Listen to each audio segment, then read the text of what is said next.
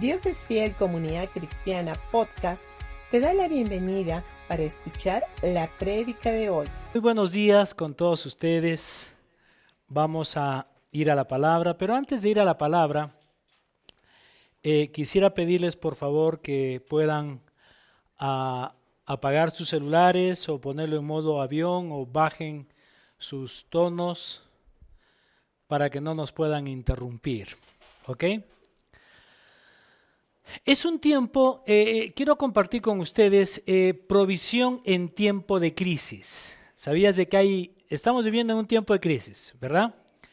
Las noticias que escuchamos el día a día, eh, que llega un momento en que parece que ya es una alarma, ¿no? Ya llega un momento en que a veces molesta y fastidia. Podemos ir escuchando la inflación va creciendo, la subida del combustible, los insumos para todo lo que es la agricultura, como que ya se van, se, van gastando o van, van a subir. Yo voy al mercado, por si acaso. Entonces conozco los precios, eh, la papa, las cosas. Entonces llega un momento en que a veces uno cuando voy pregunto, ¿y por qué, está, por qué subió? ¿Qué pasó? Es que no hay insumos, muy probable que la cosecha este, vaya a ir, eh, pueda ir bajando. Entonces, puedes escuchar infinidad de cosas que llega un momento en que a veces uno se preocupa, se asusta, se molesta, se fastidia por la situación en la que nosotros podamos estar viviendo como, como nación. Pero viéndolo en una forma este, un poco más amplia, este tema es cierto que ah, está afectando un poco más a nuestra nación por, por algunas situaciones que nosotros conocemos, pero si lo vemos en una forma general, toda esta crisis no solamente está afectando a nuestra nación, sino está afectando al mundo entero. El mercado global está teniendo también repercusión por toda esta situación del, coronavirus y todo lo que estamos viviendo. Obviamente nuestra nación está siendo afectada un poco más por, por el tipo de, de gobernantes que estamos teniendo, pero muy aparte de eso, la palabra de Dios hace referencia a todas estas grandes cosas que nosotros podemos ver. Miren, si vamos, si vamos leyendo la Biblia, nos vamos a dar cuenta que las crisis y el, hambre o que, que, se, se, puede estar viviendo siempre existió tanto en el Antiguo Testamento como en el Nuevo Testamento. Hubieron situaciones de hambre y hubieron situaciones de necesidad, las cuales obviamente están estrechamente ligadas al tiempo en que nosotros estamos viviendo, los tiempos de crisis. Por eso es de que en la vida vamos a tener crisis. Eh, eh, el mundo está teniendo crisis. Inclusive estaba, estaba leyendo algunos artículos de algunos pastores, amigos, eh, un poco más del pastor Eric Engler de, Suiza, y tiene una enseñanza realmente muy linda, y dice de que la economía de todo el mundo en sí va variando cada siete años. Cada siete años la economía mejora y después de esos siete años vuelve, vuelve otra vez a, bajar. Y a veces me, viene un poco a la mente, es como las, las, los siete años de abundancia y las siete, los siete años también de escasez. Entonces, ese círculo siempre se va a dar. La Biblia lo habla, la Biblia lo menciona en varias oportunidades Así que nosotros, ¿en qué, en qué, en qué año estamos? Estamos en un, en un tiempo de crisis. Pero después de esto va a pasar y vamos a volver a crecer y vamos a volver a estar mejor. Pero ¿cómo estamos mejor? Cuando nosotros aprendemos a depender de Dios, no necesariamente las crisis. Si nosotros nos vamos a leer el Antiguo Testamento, hubieron crisis, hubo momentos en que mientras había sequía, no, la, tierra no, no, estaba, no había lluvia, eh, todo estaba siendo todo un caos. El pueblo de Dios, la Biblia dice de que el pueblo de Dios iba, sembraba y tenía grandes cosechas. Ahora, ¿alguna vez te has puesto a preguntar por qué? El por qué es porque Dios tiene cuidado de sus hijos, de ti y de mí. Y lo que nosotros tenemos que hacer en este tiempo es comenzar a crecer en lo que la palabra de Dios dice. Y Jesús mismo, cuando Jesús estuvo acá en la tierra con cuerpo humano, como el tuyo y como el mío, él también experimentó qué cosa? Él, experimentó hambre y cansancio. ¿Sabías esto?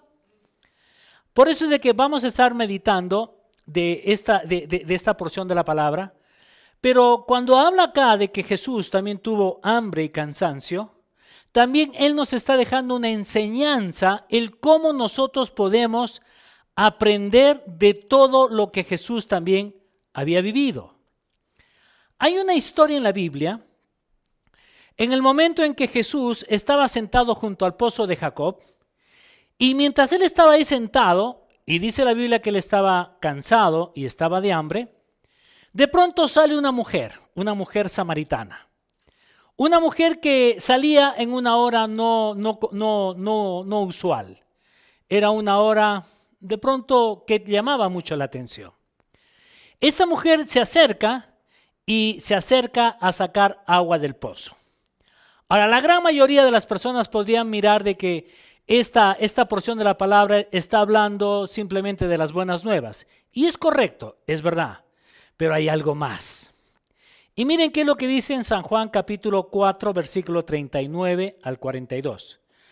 Dice, muchos de los samaritanos de aquella, de aquella ciudad creyeron en él a causa de la palabra de la mujer que daba testimonio diciendo, me dijo todo lo que he hecho. Entonces cuando los samaritanos vinieron a él rogándole que se quedara con ellos, se quedó allí dos días. Y muchos, dice, y muchos más creyeron a causa de su palabra. Ellos decían a la mujer, ya no creemos a causa de la palabra tuya, porque nosotros mismos hemos oído y sabemos que verdaderamente este es el Salvador del mundo. Pero quiero que presten también mucha atención a los dos versículos, a, a los dos versículos antes de estos. Y dice en el versículo 6 y en el versículo 8 de San Juan 4. Dice, estaba allí el pozo de Jacob. Entonces Jesús, cansado del camino, estaba sentado junto, junto al pozo. Era como el mediodía. Vino una mujer de Samaria para sacar agua y Jesús le dijo, dame de beber. Pues los discípulos habían ido a la ciudad para comprar de comer. Ahora nosotros podemos ver en la Biblia de que cuando Jesús estaba frente a una gran multitud o estaba frente a personas, Jesús siempre estaba ministrando, estaba enseñando y estaba haciendo milagros. Pero en esta oportunidad hay una escena donde Jesús, él estaba, en, en esta oportunidad, él estaba cansado y estaba hambriento como cualquier persona común y corriente acá en la tierra. A pesar de que él estaba cansado, obviamente él se presenta a esta mujer, le da la conversación a la mujer, comienza a hablar, y yo creo que a través de los dones del Espíritu Santo que estaban en él, comienza a ministrar el corazón de esta mujer. En el versículo 14 encontramos obviamente que dentro de este pasaje hay, una, hay un pasaje que está hablando de, de lo que viene a ser la vida eterna. Cuando Jesús viene le dice que Él es el fuente del agua viva y en el versículo 14 dice esto, pero cualquiera que beba del agua que yo le daré, nunca más tendrá sed, sino que el agua que yo le daré, que yo, que, yo le daré, será en él una fuente de agua que salte para, para vida eterna. Sin embargo, lo que yo quiero recalcar en este capítulo, no solamente es lo que eh, eh, eh, viene a ser la salvación, sino que hay algo un poco más que Jesús estaba teniendo una necesidad natural y queremos, y yo creo que Dios quiere que nosotros podamos aprender del cómo nosotros podemos enfrentar cada situación difícil en la que nosotros nos podamos encontrar. En el versículo 31 y en el versículo 32 de este mismo capítulo de San Juan 4, nosotros vemos de que cuando sale esta mujer samaritana, obviamente Jesús estaba sentado al lado del pozo y la ve a esta mujer y le dice, dame de beber.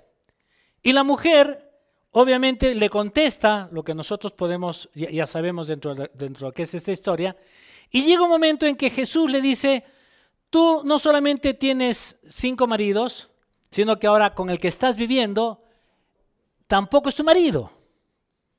Obviamente esta mujer supongo que se queda sorprendida, se queda tocada y dice, realmente tú eres el Mesías. Y ella corre al pueblo para anunciar lo que Jesús le había dicho a esta mujer. En ese momento que esta mujer se va, Jesús vuelve a quedarse solo. Y en ese, en ese transcurso donde él se vuelve a quedar solo, porque ojo, los discípulos se van y no la ven a la mujer samaritana. Fueron a conseguir comida y aparece esta mujer. Y después de que está ya de regreso los discípulos, la mujer obviamente escucha todo lo que Jesús le había dicho y ella se va. Y cuando los discípulos vienen, obviamente lo encuentran solo. Vuelve a estar solo. Y muchos de ellos, obviamente los discípulos, están esperando, estaban diciendo, oh, ahí está Jesús. Y hemos ido a comprar, obviamente, comida. Y de pronto viene eh, Jesús, mira, te he traído un rocoto relleno, relleno arequipeño, no sé, un cuy, eh, te he traído un Kentucky. Le habían traído comida para su cuerpo físico.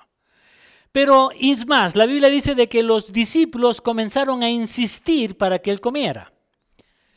Ahora, en el versículo 31 dice, mientras tanto los discípulos le rogaban diciendo, Rabid come, pero él les dijo, yo tengo una comida para comer que ustedes no lo saben.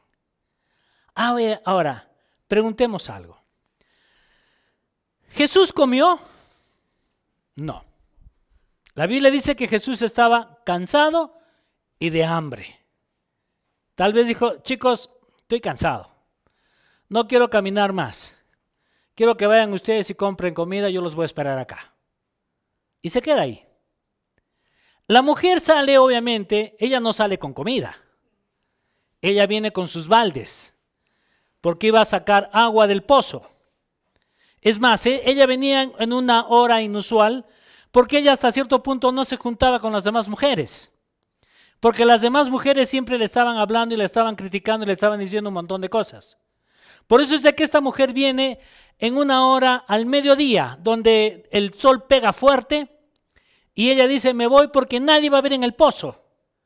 Así es que voy a sacar mi agüita, nadie va a criticarme, nadie va a hablar, nadie, nadie me va a juzgar.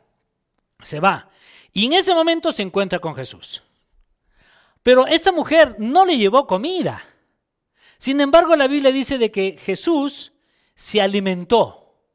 Por eso es de que cuando vienen los discípulos y dicen, Jesús, hemos traído este, la comida, acá tienes, por favor, come, come, come. Y Jesús viene y le dice, yo tengo una comida para comer que ustedes no saben. Ahora, ¿cuál era esa comida? La comida a la que Jesús se estaba refiriendo era la palabra de Dios. Hacer mención de que la comida no necesariamente tiene que ser una comida eh, que pueda alimentar nuestro cuerpo sino es una comida que pueda alimentar nuestro espíritu. Cuando nosotros tenemos crisis, porque van a haber crisis en la vida, ¿tú de qué te estás alimentando? Y se han dado cuenta que a veces nosotros, ah, cuando no tenemos crisis, no nos alimentamos de la comida espiritual. Nos estamos solamente este, alimentando de la comida natural. Pero a veces no nos alimentamos de la vida, de la vida espiritual o de la, comida espiritual. Y lo que Jesús quiere es de que tú y yo nos alimentemos de lo que viene a ser la palabra de Dios. ¿Quieres salir de una crisis? Aliméntate la palabra. Y sabías de que la palabra inclusive te va a dar estrategias para que tú puedas vivir de una vida, puedas tener una mejor vida. Pero se han dado cuenta que a veces nosotros nos movemos por emociones, nos movemos por emociones, nos movemos por sentimientos, nos movemos por acciones, nos movemos por reacciones. Inclusive, ¿qué sucede cuando viene, eh, eh, cuando algo viene dentro de ti y tu cuerpo viene y dice, oh, quiero comerme eh, este, este, este pastelito que está riquísimo? Y sin embargo, tu espíritu te dice, ya no comas, no, pero uno más. Ya te has comido siete y, todavía tu cuerpo dice uno más. Y tu espíritu te dice, ya no más. Porque después de esto, si tú comes uno más, vas a comenzar a vomitar o vas a estar mal. Pero a veces nosotros no escuchamos esa parte. Sin embargo, damos el paso y de pronto estamos mal. ¿Cuántos de ustedes han comido algo que de pronto sabían que no tenían que comer? Y a veces hemos comido por gula, ¿no? A veces uno está comiendo, ¡ay, qué rico, qué rico! Pero ya no comas más. No, no importa. Y vuelves a comer y llega un momento en que eh, ya has comido tanto que te molestas, ¿verdad? ¿Cuántos comen así? Que llega un momento en que ya estás hasta acá y te sientes molesto y te, hasta te fastidias con tu esposo o con tu esposa. ¿Les ha pasado no? A mí me ha pasado, ¿eh? por si acaso. Así que si alguien les ha pasado está bien. Pero a veces nosotros no estamos escuchando la voz del Señor. Solamente estamos viendo las crisis, estamos viendo, nos, movemos en base a todo lo que es la crisis, pero no nos estamos moviendo a lo que Dios quiere que nosotros nos alimentemos. Si tú quieres salir de la situación en la que tú te encuentras, tú primero deberías de alimentarte la palabra. Y la palabra es la que te va a ir diciendo qué es lo que tú tienes que hacer o qué es lo que no tienes que hacer. Pero lamentablemente nosotros no escuchamos la palabra. La, la palabra a veces la tenemos como en tercero, cuarto, quinto o en último lugar. Las crisis están ahí y van a haber crisis todos los días. Van a haber crisis en cada momento, algunos más pequeños, otros más grandes. Y sabías de que inclusive hay una crisis cuando tú te levantas y de pronto, ¿cuántos se han levantado molestos en algún momento de su vida? Y uno dice, ¿pero por qué? Pero te has levantado, te has levantado emocionalmente, inclusive triste. ¿Cuántos se han levantado de pronto tristes? Eh, como que hay algo que, pasa, como que hay algo que no está bien. A mí me ha pasado varias veces. Eh, durante el tiempo que estoy acá, viviendo temporalmente acá en la iglesia, con mi esposa, eh, han habido varias oportunidades donde me he levantado con cierta, eh, este, con cierta angustia, con cierta, algo que me molesta. Entonces yo digo, ¿qué pasa? Entonces a veces mi esposa me dice, ¿estás bien? Sí, estoy bien. Pero ella me dice, como, como me conoce, me dice, no, algo tienes tú. Y a veces la miro nomás y le digo, estoy bien. Y lo único que tengo que hacer es simplemente me voy y me retiro, me voy al techo y me pongo a orar. Y cuando tomo un tiempo de orar, como que todo eso se va. O a veces subo con mi celular y estoy haciendo mis confesiones, o estoy leyendo la palabra, y me pongo a orar y llega un momento en que se va. Y de pronto este, eh, a veces mi, esposa me dice, eh, he, hablado con fulano o he, hablado con sutano y, me dice, está pasando esto, está pasando aquello, y de pronto digo, ah, eso, eso debe haber sido. ¿No? ¿Por qué? Porque ese es el Espíritu Santo. Pero ¿qué sucede cuando una persona no se alimenta de la palabra? Cuando una persona simplemente, en vez de cederte a lo que está, el Espíritu de Dios que está en ti, te está llamando a que tú te retires y puedas tener una mejor relación con Dios, en vez de retirarnos, simplemente nos quedamos molestos, fastidiados, angustiados y nos peleamos con todos. Y ese es a veces el gran problema. Donde Jesús viene y dice, yo tengo un alimento que es mejor que el alimento natural. Porque el alimento natural, si te das cuenta, comes tú algo y pasa. Pero el alimento espiritual es el que queda en ti y queda fortalecido tu ser. Entonces, cuando viene una situación, lo que a ti te sostiene no es tu alimento natural, lo que a ti te sostiene es tu alimento espiritual. Yo les comenté, eh, este, eh, estuve jugando eh, en el Inter, estaba jugando tenis con unos, con unos amigos, y, no sé qué pasó, no, no tengo la menor idea, pero a la hora que retrocedí, me hay una cinta. Chocó la zapatilla en la cinta y venía con tanta velocidad hacia atrás que chocó y lo que me dicen con, los, con los que estaba ahí, me dicen, te hemos visto que has volado y has caído de cabeza. Y justo, o sea, me, me, me, chanqué justo donde me, me falta más pelo. Acá.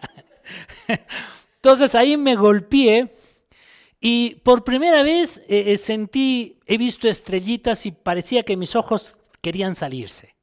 Era fuertísimo. Entonces, e, es más, sonó como, un, como algo fuerte.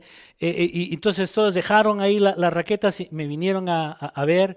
Y uno de ellos dijo, no, déjenlo ahí, déjenlo ahí, déjenlo ahí. Entonces, que querían que, no me, que no me moviera. Y me quedé un rato ahí, ¿no? Y realmente estaba yo un poco eh, eh, preocupado. Eh, realmente fue una, situación un poco fuerte. Pero dentro de todo eso, lo primero que vino a mi corazón es una, un versículo de la palabra, donde Él me dijo, no temas, estoy contigo. No desmayes, porque yo soy tu Dios que te esfuerzo. Y después vino otro versículo donde, donde decía, ciertamente yo llevé todas tus enfermedades. Y yo comencé en ese momento a recordar todos los versículos de sanidad y todos los versículos que están en mi corazón. Cuando yo saqué todo esto de mi corazón, vino una paz. Antes de eso, vino una preocupación, un dolor, una, una molestia, eh, y ahora qué voy a hacer, me voy a volver más loco de lo normal. O sea, venía un montón de cosas a mi mente antes de eso. Pero cuando yo realmente me desconecté de eso y me metí en, en, los, en las promesas de Dios, entonces vino una, una calma. Entonces me, agarraron, me llevaron a la, al, ¿cómo se llama? Enfermería y uno de, mis, uno de ellos que hemos, hemos, hemos, perdón, hemos trabajado en el banco, él se, él se quedó conmigo y me dijo, yo te llevo a la casa. Entonces le dije, no, no te preocupes, me quedé media hora con él, no, no hubo vómitos, nada, y le dije, no, yo me voy nomás. Entonces me dijo, yo voy a ir detrás tuyo. Entonces él, él me llevó a mi casa, obviamente yo iba manejando, pero él venía detrás mío. A lo que voy es esto, de que cuando nosotros vamos alimentándonos de la palabra, a pesar de situaciones que puedan haber, porque crisis van a haber, situaciones van a haber, pero cuando viene algo, en vez de estar diciendo, ay mamá, ¿y ahora qué hago? Porque se han dado cuenta de que cuando viene una situación, ¿qué es lo que dices? ¿Por qué a mí? ¿Cuántas, cuántas veces dicen? ¿Por qué a mí? Si yo soy bueno, si yo hago esto, yo hago aquello, yo, yo, yo. ¿Por qué a mí? En vez de decir por qué a mí, ¿por qué no más bien comienzas a hacer que la palabra que está en tu corazón salga? ¿Por qué ese es tu alimento? Porque ese es el que te sostiene. Ese es el que te va, ese es el que permite y es el que marca la pausa. O me voy arriba o me hundo. Ahora, cada vez que viene una crisis, la crisis no en las crisis no deberías de molestarte. Para nada. Cuando viene una crisis, lo primero que tú tendrías que decir, voy a sacarle el, mayor provecho a esta crisis. Voy a crecer. Pero ¿cómo crezco? Cuando tú en vez de correr y desesperarte, vienes delante de Dios y comienzas a hablar la palabra. Padre, te doy gracias porque tu palabra dice de que joven fui envejecido, mas no he visto justo desamparado, ni su descendencia va a mendigar pan. Padre, gracias te doy, Señor, porque tu palabra dice, esfuérzate y sé valiente. Y cuando nosotros comenzamos a hablar la palabra, la palabra comienza a tomar vida en tu corazón. Entonces, cuando viene una crisis, ¿qué es lo que hizo Jesús? Jesús no, no, no se quedó llorando. Jesús no, no dijo, ah, sí, pues tengo hambre, entonces vayan, coman. Y cuando vino la mujer samaritana y no sé, le metió conversación, él se, él se molestó porque emocionalmente estaba de hambre y emocionalmente él se descontroló. Como se han dado cuenta, a veces nos descontrolamos. Porque cuando hay una crisis te descontrolas y emocionalmente dejas que tus emociones salgan. Entonces, cuando hay situaciones en tu familia, con la esposa o el esposo o con tu hijo o en cualquier cosa, ¿qué, qué hace? ¿Sale la palabra? No, sale la molestia. Sale y vienes y te enfadas y golpeas y haces una cosa y le dices de todo, eres un inútil, no sirves para nada. Y no sé, hay tantas cosas que salen de tu boca. Ahora la, palabra es, o, la, la pregunta es, ¿es correcto lo que tú estás diciendo? No. ¿No sería mejor que en vez de que estés hablando algo incorrecto, tú puedas venir y decir, hijo, creo en ti, confío en ti. No importa lo que está pasando, no importa lo que te digan, yo creo en ti. Tú vas a ser grande, tú vas a marcar la diferencia. Yo creo en que tú eres, serás un hombre y una mujer de bien. Donde tú, donde tú vayas, tú siempre vas a alumbrar. Donde tú vayas, el favor y la gracia de Dios está sobre ti y tú siempre vas a estar como cabeza, nunca vas a ser cola. Dígame, ¿no es mejor? Claro que sí. Pero a veces nosotros no estamos hablando eso. Estamos hablando en base a nuestras emociones, sentimientos, circunstancias, acciones que nuestros hijos o la esposa o cualquier jefe pueda decir. Porque nuestros jefes dicen un montón de cosas de ti. Y a veces vienen y te golpean y te hacen sentir mal. ¿Verdad? O viene un cliente y te dice, no sé, cualquier tontería y tú, ah, te sientes como que eres un inútil. Como que no sirves para nada. ¿Y sabías de que eso es lo que el diablo quiere que tú pienses? Por eso es de que miren qué es lo que dice Mateo capítulo 4, versículo del 1 al 4. Dice, entonces Jesús fue llevado por el Espíritu Santo, por el Espíritu al desierto, para ser tentado por el diablo. Y después de haber ayunado 40 días y 40 noches, tuvo hambre. El tentador se acercó y le dijo, si eres el Hijo de Dios, di, di que estas piedras se conviertan en pan. Pero él respondió y dijo, escrito está, no solo de pan vivirá el hombre, sino de toda palabra que sale de la boca de Dios. Ahora, mi pregunta es, Jesús, durante estos 40 días y 40 noches, ¿él de qué se estaba alimentando? Naturalmente no se alimentó de nada, solamente tal vez tomaba agüita. Pero él de qué se estaba alimentando? Se estaba alimentando de la palabra de Dios, porque él estaba teniendo una relación con Dios. Y se van a dar cuenta de algo, que cada vez que tú tienes hambre o cada vez que de pronto comenzamos a tener una crisis o algo, el tentador viene y siempre te va a estar tratando de poner en duda. ¿Verdaderamente tú serás un hijo o una hija de Dios? Con todos los defectos que tienes. Tú hoy día Hoy día tú te has levantado y tu esposo tan lindo, como siempre lo somos nosotros, tan lindo se levantó, te dijo, hola, mi amor, bella o gordita, lo que sea, y de pronto tú te levantaste y le reventaste los dos huevos en la cabeza. Y uno puede, no sé, a veces puedes levantarte fastidiado o fastidiada y en vez de reaccionar bien, estás reaccionando de la forma incorrecta. Y el diablo quiere que tú reacciones así. El diablo quiere que tú vengas y estés reaccionando de esa manera. ¿Por qué? Porque él sabe muy bien que si él logra detenerte, si él logra eh, robarte y sacarte de ese lugar de confort, de estar en paz, de estar tranquilo, si él logra sacarte, entonces el siguiente paso cuál es? Él quiere destruir todo lo que tú tienes dentro de ti. Por eso es que no te olvides. La Biblia dice en Juan 10:10 que el ladrón viene para hurtar, matar y destruir. Ahora, ¿se han preguntado qué es lo que viene a robar? Lo que el diablo quiere robar es la palabra. Él no quiere robar tu sanidad. Él no quiere robarte tu prosperidad.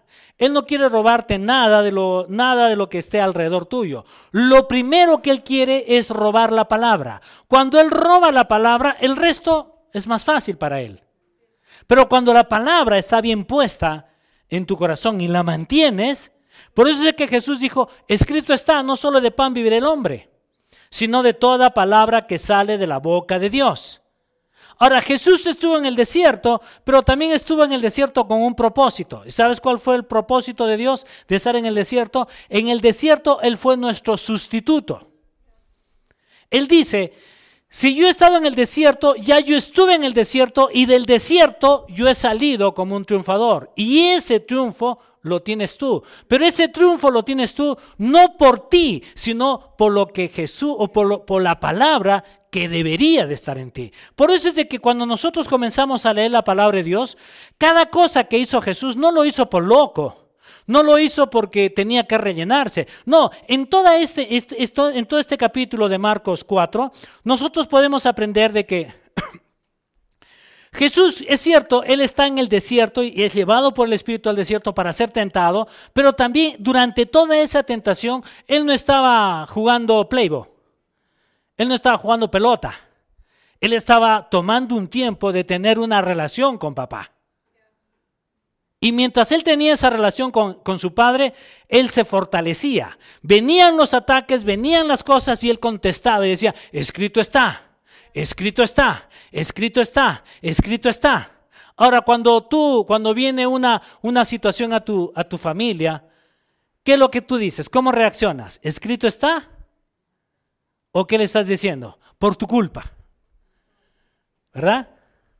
¿Cuántas veces de pronto han dicho eso los esposos? O los padres les han dicho esto a los, a, los hijos, por tu culpa. ¿No? O de repente los hijos han dicho, por tu culpa, papá.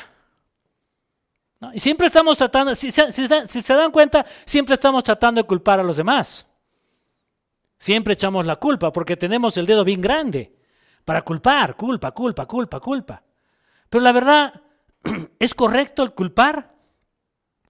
¿O es mejor el asumir?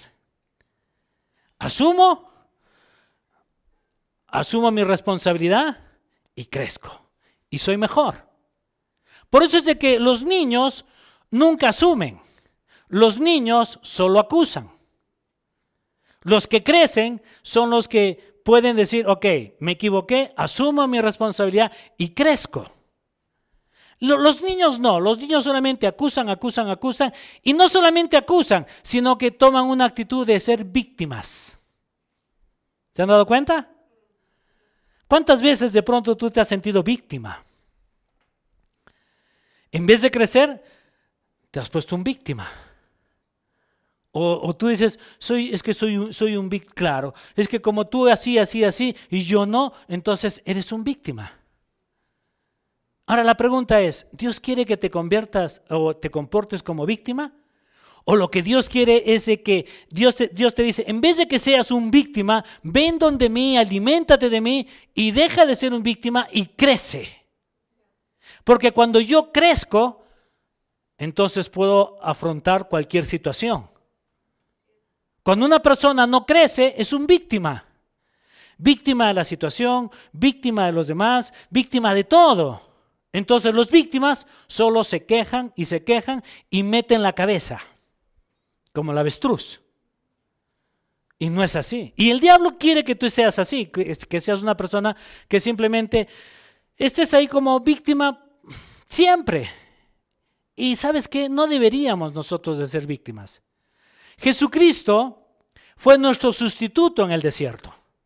¿Vamos a pasar el desierto? Claro que sí. Yo no digo que no. Pero ese, ese desierto yo lo voy a pasar y voy a salir victorioso, porque la palabra de Dios tiene que estar en mí. Cuando Jesús, perdón, cuando Dios le dio la promesa al pueblo de Israel y lo sacó de Egipto, dice que lo, lo llevaba a la tierra prometida, pero lo hizo pasar por el desierto. Sí, tenían que pasar por el desierto, sí o sí. ¿Cuánto tiempo duraba el pasar el desierto? Once días. Después de once días ellos pasaban el desierto y entraban a la tierra prometida. Pero quisieron entrar a la tierra prometida, no. Pero fueron once días. Como a veces las personas dicen, Señor, solamente dame un trabajito que gane el sueldo mínimo. Entonces yo digo, está bien como inicio. Pero el propósito de Dios no es que te quedes con el sueldo mínimo. Dios quiere que te vayas a un lugar más alto. Pero ¿cómo lo hago?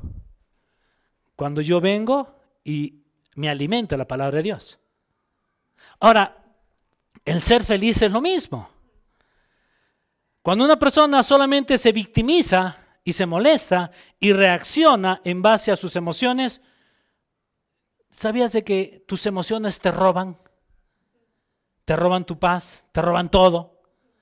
Estaba escuchando una, historia de unos pastores, que realmente siempre los escucho. Ah, dice de que eh, el, eh, el pastor, como nosotros, una persona común y corriente como nosotros, se molestó con su esposa, se fastidiaron. Entonces él entró, como supongo muchos de nosotros los hombres reaccionamos igual, porque es así. Cuando yo escuché esa historia dije, ahí está Vicente. Entonces, cuando dice de que el, esposo llegó y la trató en una forma un poco fría, tajante, distante. ¿Quieres tu almuerzo? Sí. ¿Quieres aquello? No. Entonces, eh, sí, ¿se acuerdan? ¿Ven, eso, sí o no, mujeres? ¿Ven? Sí, ¿no? Sí, ¿no cierto?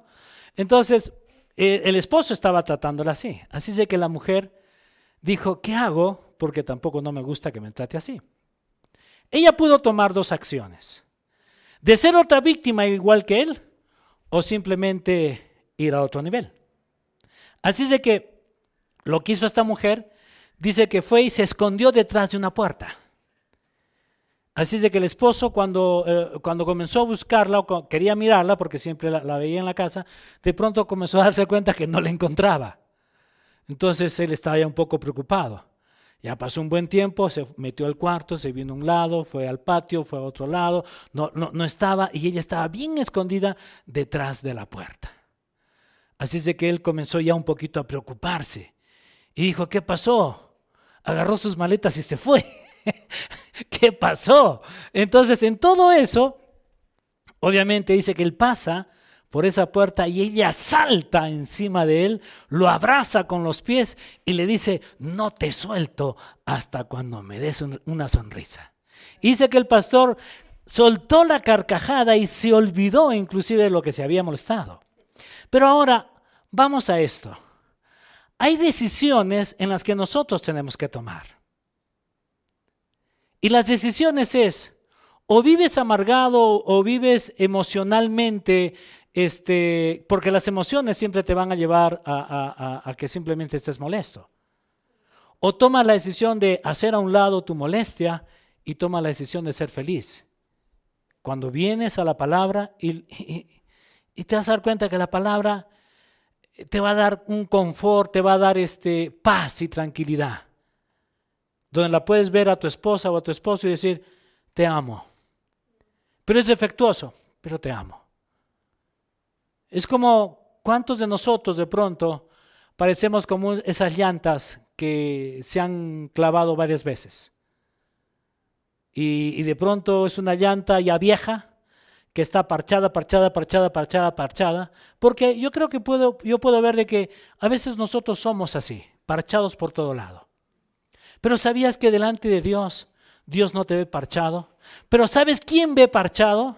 Las personas que emocionalmente en vez de verte a través de lo que Dios puede hacer en tu vida, ellos están viendo solamente los defectos y los errores que tú cometes. Esas personas yo creo que pueden ser llantas viejas, parchadas por todo lado. Y mientras tú no tengas un cambio, ni tu esposa ni tú te vas a poder ver como Dios te ve. Y siempre van a estar sacándose los defectos. Pero cuando tú tomas la decisión de decir, me voy a olvidar de los defectos que él o ella pueda tener y voy a comenzar a ver lo que Dios ya comenzó a hacer en él y lo que Dios ya comenzó a hacer en mí. Entonces llegas de, eh, tomas una, entonces llega un momento en que dejas de ser emocional, dejas de fastidiarte a veces por tonterías, porque se han dado cuenta, ¿por qué te molestas? ¿No son tonterías? Chicos, ¿por qué se molestan con los padres? A veces por tonterías. Porque simplemente les dicen, arregla tu cuarto. Ay, otra vez, mamá, qué pesada que eres. Arregla tu cuarto. O arregla tal cosa. O tiende tu cama. Y se molestan. ¿Verdad? Y los padres a veces también nos molestamos. ¿No sería mejor decirle, eh, ven para acá, vamos a tender la cama tú y yo? Tú agarras de un lado y yo del otro lado. Como no sabes tender la cama, yo te voy a volver a enseñar. Pero ya le has enseñado. Pero pastor, ya 100 veces. 101, pues. Así como tú eras cabezón de chiquito y cabezón porque no entendías, entonces sé igual, entiende que tu hijo cabezón es igual que tú. Entonces lo primero que tienes que hacer, en vez de molestar, decir, ven, vamos a volver a atender la cama 101 veces. Y al día siguiente, 102. Y puedes ir sumando. Pero ¿sabes qué? Eso es cuando nosotros, en vez de estar reaccionando eh, eh, en, nuestra carne, vamos reaccionando en el amor. Porque te has dado cuenta que cuando tú fallas, ¿Y cuántas veces has fallado? ¿Dios no te perdona? Dime, ¿Dios Dios no te ha perdonado? Y es igual. Extiende amor hacia tus hijos, hacia tu esposo, hacia tu esposa. No, cuando de pronto, este, no sé, te contestó mal, con una cara que no te gusta. Porque hay caras que no nos gustan o no. A ver, a los que están casados, ¿te gustan algunas caras de él? No, ¿no es cierto? ¿Te gustan algunas caras de ellas? Tampoco, ¿no? Si se dan cuenta, no nos gustan ciertas caras. Pero ¿qué es lo que tenemos que hacer? Es aprender a aceptarnos las caras y ser felices. Irnos a un nivel más alto. Porque si tú no te vas a un nivel más alto, siempre serás un niño. Y los niños se quejan de todo. Hacen sus pataletas de todo. Es decisión tuya. Pero la palabra tiene que estar puesta en tu corazón. Aliméntate de la palabra continuamente y siempre. Amén. Vamos a orar. Amado Padre, gracias te damos Dios por este maravilloso tiempo. Gracias te damos Padre porque en ti confiamos. Somos personas que fallamos, nos equivocamos, no una vez, muchas veces. A veces nos fastidiamos de cosas insignificantes, cosas grandes, cosas medianas. Pero nosotros, Dios, tomamos la decisión de crecer en tu palabra, de conocer cada vez más y más a ti. Porque tu palabra dice en Oseas que por la falta de conocimiento, la ignorancia, el ignorar las bendiciones, el ignorar las cosas tuyas nos trae conflictos, nos trae problemas. Y nosotros tomamos, Señor, la decisión de crecer en ti, de ir viéndote día a día, Señor.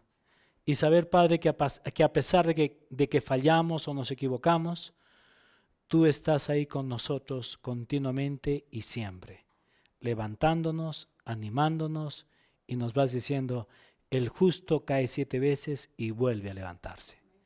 Y te doy gracias, Padre, porque yo como justo me vuelvo a levantar, me vuelvo a extender amor y gracia sobre las personas que están alrededor mío. Te doy gracias, Padre, en el nombre de Cristo Jesús.